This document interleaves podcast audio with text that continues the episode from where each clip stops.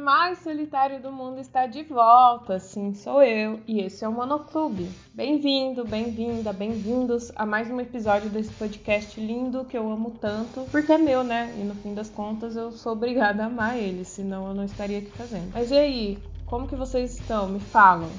Votaram consciente no domingo? Espero que sim. É muito importante a gente saber conhecer os nossos governantes locais. Eu, por exemplo, voltei para minha cidade só para poder votar. E, inclusive, talvez esse episódio tenha um pouco mais de ruído, porque eu moro na frente de uma avenida muito movimentada, então talvez tenha muito barulho de motos, dos carros. Eu espero que vocês entendam, porque eu me conheço como editora. Eu sei que eu não vou conseguir tirar todos os ruídos, né? Enfim, eu já peço desculpas então por esses barulhos, mas vocês sabem como é, né? Eu sou uma podcaster amadora. Embora eu queira ser uma podcaster profissional, não importa, tá todo mundo gravando em casa mesmo, né? Afinal de contas, estamos numa pandemia. Mas sem mais delongas, bora botar fé nesse episódio que tá na hora de começar. Solta aí a vinheta, Juliana, da pós-produção.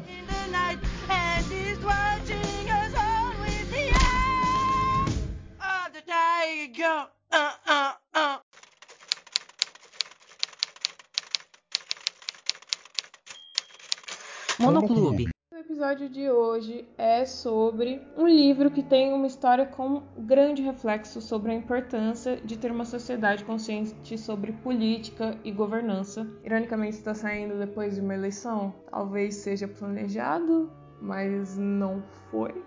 Vou garantir isso para você. E, enfim, é um livro muito bom. Ele tem uma linguagem muito didática sobre uma realidade que não é a nossa brasileira.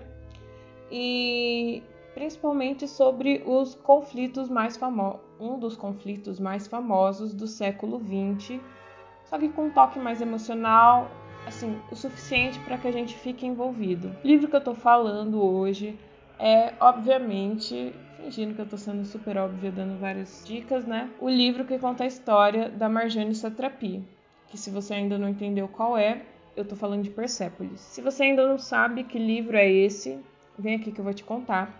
Persepolis ele é um graphic novel ou uma HQ para gente que é brasileiro e fala português, né? Ele conta a história da própria autora, a Marjane Satrapi. É, ela é uma ilustradora, artista e novelista iraniana que passou pelo período de revolução no Irã. É uma das revoluções mais violentas que aconteceram no Oriente Médio e que deu início à guerra Irã versus Iraque, a fatídica guerra a Marjane, ela era uma criança quando tudo isso começou a acontecer e ela vai narrando em Persépolis toda a experiência dela nesse período, tanto o pré-guerra quanto o pós-guerra, e ela vai mostrando a vida dela, os pensamentos e todos os dilemas que se pode viver, sabe, num período desse, tanto dilemas pessoais quanto dilemas existenciais no quesito de você estar vivo durante um dos maiores conflitos armados da sua geração, tudo isso ela vai falando, né?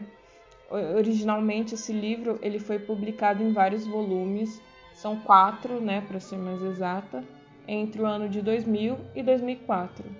Cada um desses volumes eles representavam um período da história e da vida da autora em um paralelo ali com a história do Irã, porque esse é o foco principal de algo que pesou muito na vida dela. O livro que eu tenho, né, a versão que eu tenho de Persepolis é uma versão em um volume só. Existe já nessa versão completa. É uma versão muito bonita, inclusive aqui no Brasil, uma capa muito bonita. E eu não sei se ficou um pouco solto isso sobre a escritora ser iraniana, e ter esse paralelo com a história do Irã, mas Persépolis, para quem ainda não sabe, que é o nome do livro, é uma referência à capital do Império Pérsico, que foi o povo que deu origem ao Irã que a gente conhece hoje. E tinha esse nome, essa capital, e ela fez essa referência para trazer uma imagem um pouco do Irã mais antigo, que vai um pouco além dessas histórias de guerra e de conflitos que a gente vê hoje.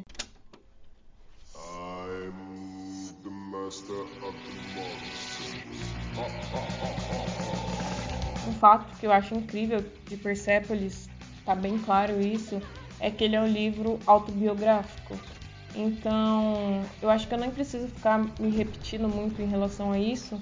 Então, eu vou colocar outros itens aqui, vou elencar novos motivos para que você leia esse livro que eu estou te recomendando.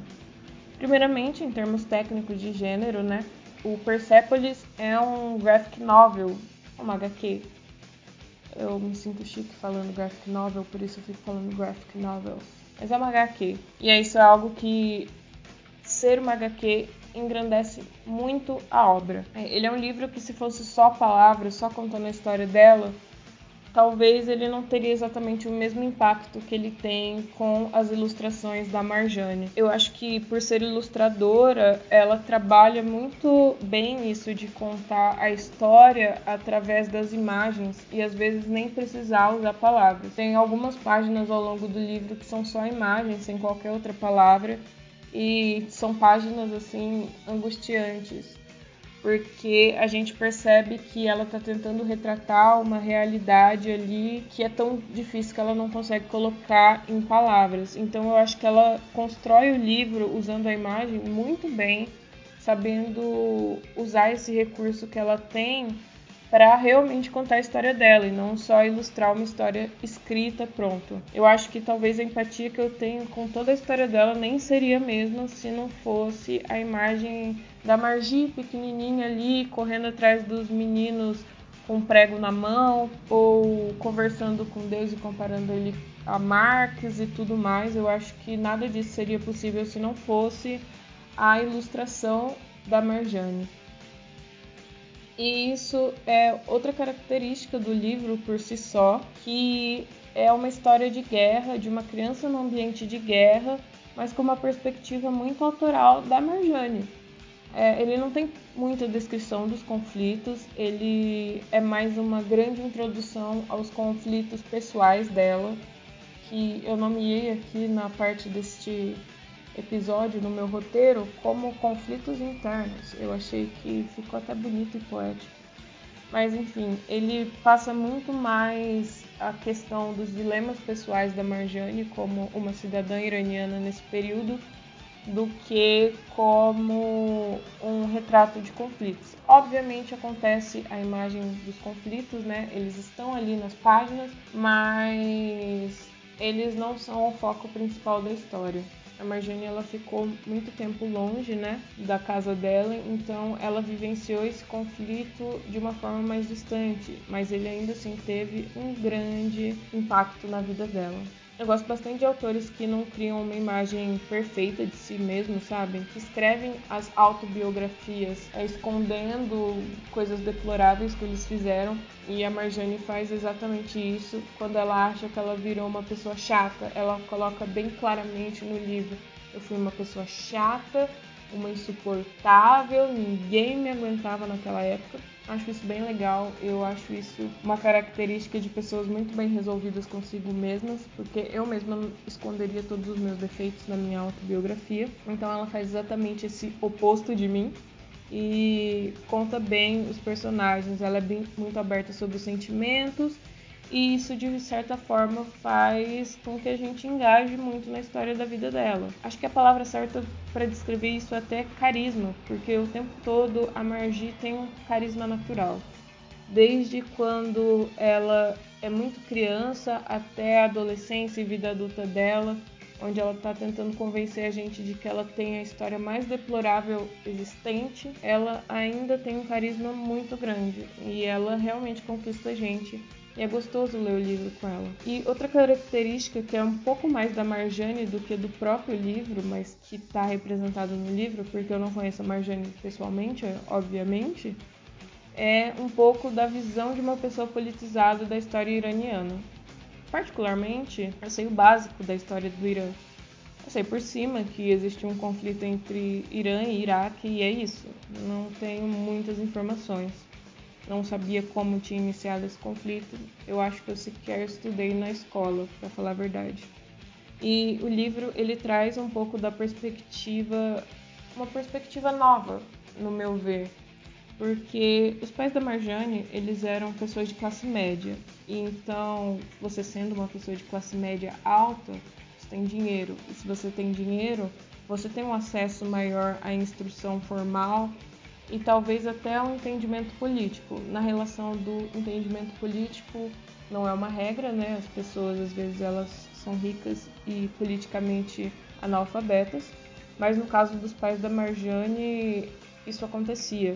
Ela era, eles eram muito politizados e isso tinha um grande reflexo na criação da menina Margi. Quando ela é criança, ela lê a versão em quadrinhos do livro Capital, A Metamorfose do Kafka e tantos outros livros acadêmicos que nem eu, que sou a louca dos livros, li. E tudo isso ela fazia com 6, 7 anos de idade, sabe? Essa perspectiva dela muda um pouco dessa imagem americana super deturpada que a gente tem do Oriente Médio de uma forma geral que é completamente baseado nos interesses políticos hollywoodianos e americanos e na xenofobia mesmo. Isso é muito bom saber que existe uma obra que vai contra isso e é uma obra relativamente famosa.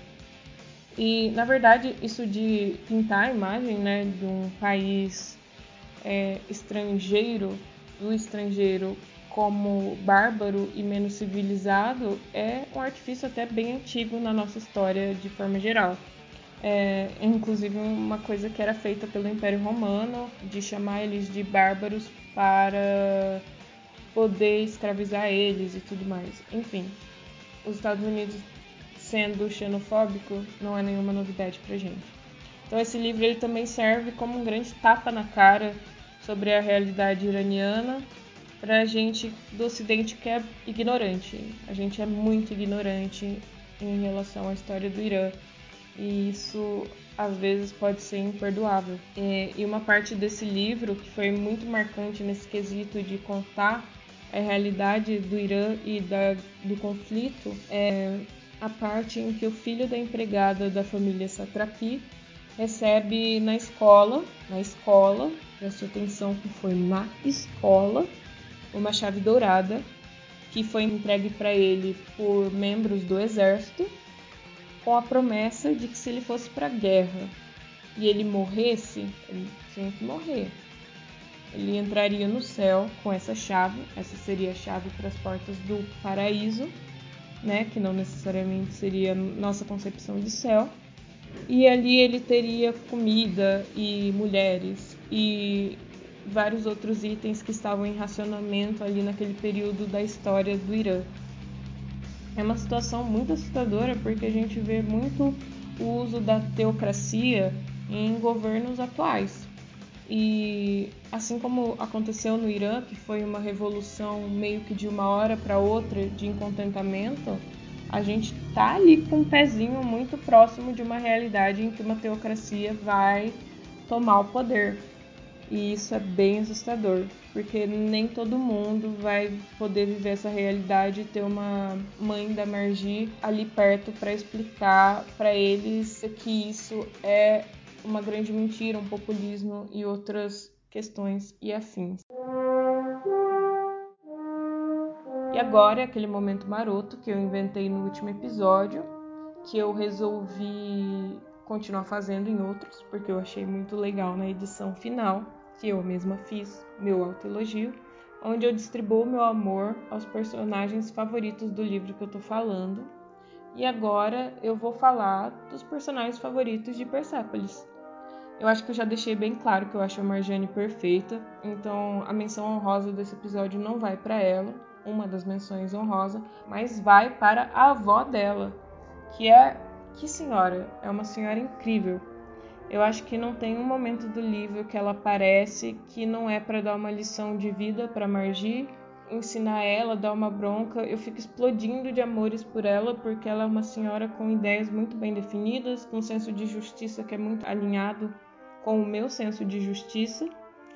E ela não tá ali só para passar a mão na cabeça da neta dela quando algo acontece com a menina Margie.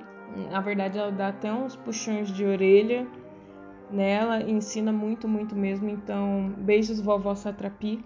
Seu final na história é avassalador. Eu choro de dor e saudades por você. E o segundo personagem com final avassalador também é o tio Anuk. Essa menção vai mais para o papel dele no desenvolvimento da compreensão da vida da Margit de uma forma geral do que por características da personalidade dele. Ele tem um enredo muito dolorido, que infelizmente é bem conhecido aqui por nós brasileiros que vivemos também um período de ditadura com torturas, então a gente conhece bem esse sentimento de perder pessoas próximas para um governo autoritário. Eu acho que o papel dele na vida da Marjane tem muito uma grande relação com o quanto ela se desenvolve ao longo do livro. É, então aqui vai essa menção para o Anuk. Hoje nós só temos menções póstumas e tristes, isso foi um spoiler, mas sinceramente, a gente está falando de avô e pessoa que foi torturada pelo governo. É, o que, que, pode ter acontecido com essas pessoas, né? Momentos tristes da história apenas. E agora a gente vai começar o nosso momento indication, o meu momento indicação, onde eu venho aqui fazer uma indicação de uma obra audiovisual que eu relaciono com o livro e o momento indicação, acho que não poderia indicar nenhuma outra obra, senão a própria adaptação de Persepolis em animação, que é realmente incrível, feita pela própria Marjane. E na verdade eu gosto até mais dela do que eu gosto do próprio livro, no sentido de que eu me sinto muito mais próxima da autora, da história iraniana e de toda a situação que é contada, é, mesmo que ela corte partes do livro. Eu acho que de uma forma geral ele é um bom exemplo de uma adaptação feita com uma curadoria impecável, talvez por ter sido feita exatamente pela Marjane, que escreveu os livros e escreveu, desenhou e ilustrou toda essa adaptação. Se você for assistir, eu recomendo que você assista em francês, que é a língua original. A Marjane também é parte francesa.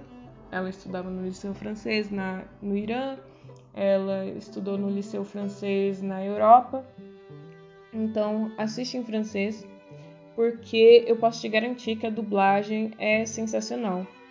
É muito do humor do filme e da emoção do filme está expresso exatamente na atuação de voz feita nos personagens. A parte dos britânicos falando com os persas é incrível de boa, maravilhosa, assim, engraçada. E isso é algo que isso é algo que se perde um pouco no livro, né? Porque a gente não tá ali ouvindo a voz dos personagens. Então fica aí a dica. Assista em francês e tem no YouTube, ok? Mamie, tu sens toujours bon. Comment tu fais? Bah tu vois, je cueille des fleurs de jasmin tous les matins. Et quand je m'habille, je les glisse dans mon soutien-gorge. Et comme ça, je sens toujours bon. Oh, c'est super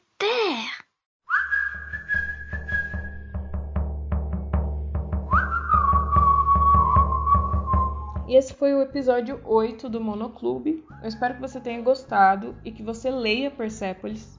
Ele é definitivamente uma das melhores HQs que eu já li e também é uma das únicas, na verdade. Nós estamos aí nos aproximando do décimo episódio do Monoclube, que eu confesso que eu tô bem animada, porque eu já escolhi o livro do décimo episódio no primeiro episódio que eu fiz, porque é um livro muito especial, então eu não quero criar expectativas, né? Mas é um livro maravilhoso. E, assim, eu imagino que esse episódio vai ser maravilhoso também, pois tenho muitas coisas para falar desse livro. Enfim, deixo aqui essa ideia. E se você não sabe, eu sou uma pessoa muito carente, eu preciso muito de uma atenção. Então, eu preciso, eu necessito que você vá no meu Instagram e no meu Twitter para conversar comigo sobre livros não necessariamente sobre Persépolis, mas você pode falar de outros livros que já foram mencionados aqui no podcast, pode falar de livros que não foram mencionados e você quer que sejam mencionados, ou pode simplesmente falar de livros que você está lendo. Eu vou adorar saber, mesmo que eu não tenha lido, eu gosto de saber. Eu sou arroba a Juliana Luiza A, com a extra no final, no Instagram, arroba a Juliana Luiza no Twitter, com A só. E o podcast é só arroba monoclube podcast no Instagram, porque eu sou uma gestora de mídias um pouco relapsa com ele, eu vou confessar. Mas vão lá, dar aquela moralzinha, é, curtir a identidade nova e vai ser show, eu vou gostar muito também. Então é isso, nós nos falamos no próximo episódio, que vai ser de um livro muito legal com jovens revoltados, violência e novas linguagens. Então eu vou dizer assim, é um episódio que tá show de bola, embora eu ainda não tenha gravado ou escrito o roteiro. Mas é isso, a gente se vê daqui duas semanas. Tchau!